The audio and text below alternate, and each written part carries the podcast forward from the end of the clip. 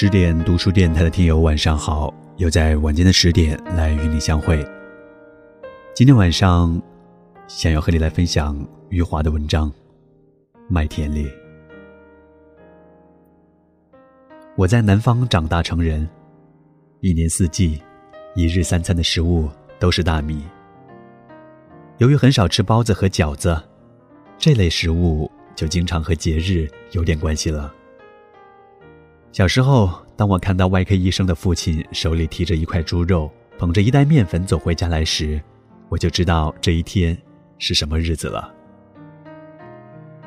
我小时候有很多节日，五月一号是劳动节，六月一号是儿童节，七月一号是共产党的生日，八月一号是共产党军队的生日，十月一号是共产党中国的生日。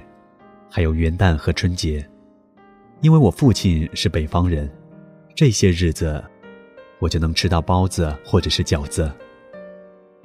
那时候，我家在一个名叫五原的小镇上，我在窗前可以看到一片片的稻田，同时也能够看到一小片的麦田。它在稻田的包围中，这是我小时候见到的绝无仅有的一片麦田，也是我最热爱的地方。我曾经在这片麦田的中央做过一张床，是将正在生长中的麦子踩倒后做成的。夏天的时候，我时常独自一个人躺在那里。我没有在稻田的中央做一张床，是因为稻田里有水，就是没有水也是泥泞不堪，而麦田的地上总是干的。那个地方同时也成了我躲避父亲追打的乐园。不知为何。我经常在午饭前让父亲生气。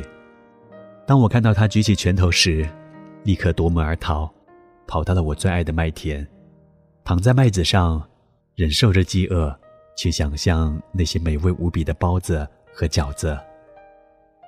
那些咬一口就会流出肉汁的包子和饺子，它们就是我身旁的麦子做成的。这些我平时很少能吃到的。在我饥饿时的想象里，成了信手拈来的食物；而对不远处的稻田里的稻子，我知道他们会成为热气腾腾的米饭。可是，虽然我饥肠辘辘，对他们仍然不屑一顾。我一直那么躺着，并且汇入梦乡。等我睡一觉醒来时，经常是傍晚了，我就会听到父亲的喊叫。父亲到处在寻找我，他喊叫的声音。随着天色逐渐暗下来，变得越来越焦急。这时候，我才偷偷爬出麦田，站在田埂上放声大哭，让父亲听到我和看到我。然后等父亲走到我身旁，我确定他不再生气后，我就会伤心欲绝地提出要求。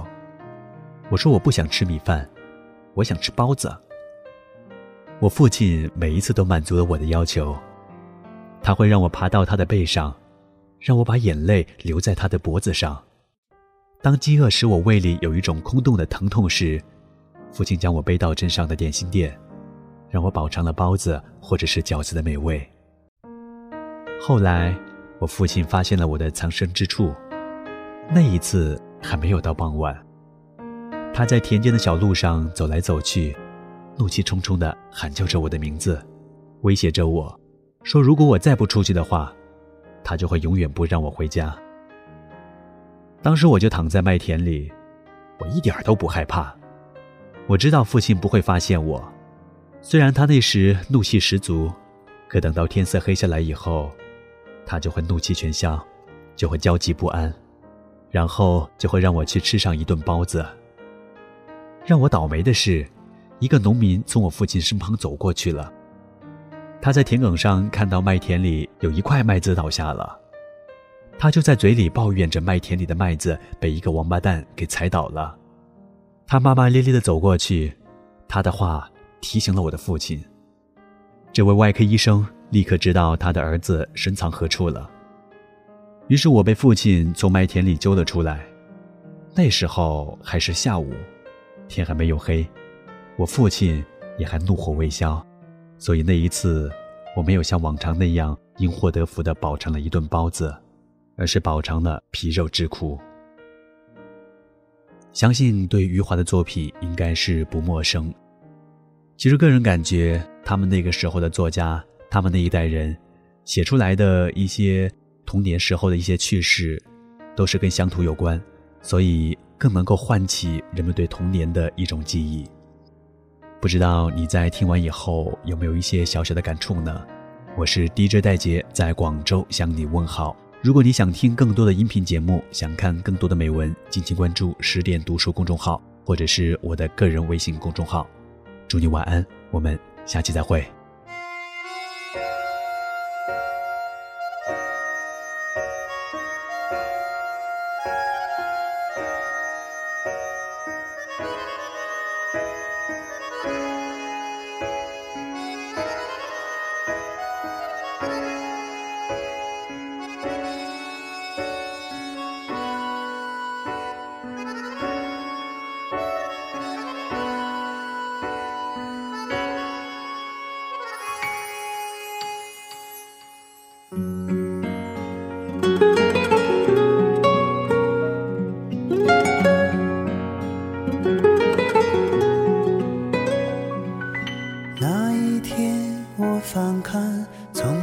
相片阳光下一家人笑容多灿烂。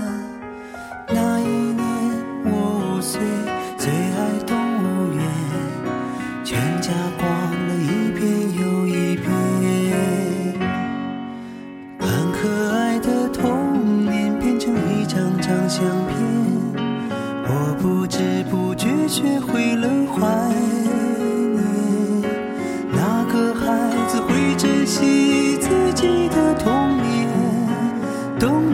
已过了多年，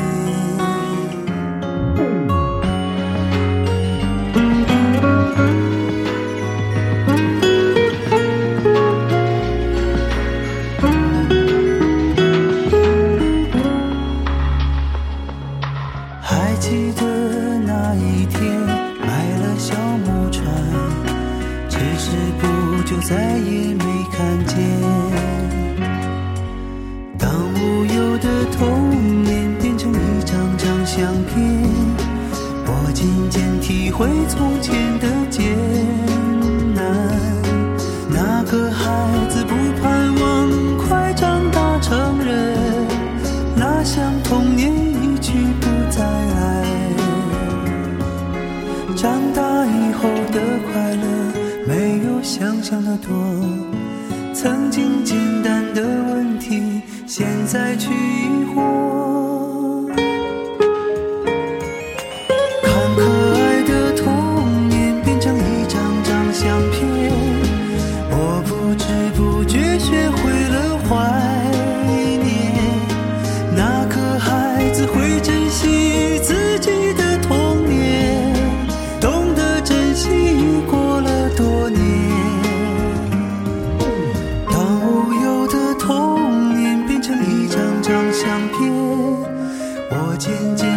回从前的街。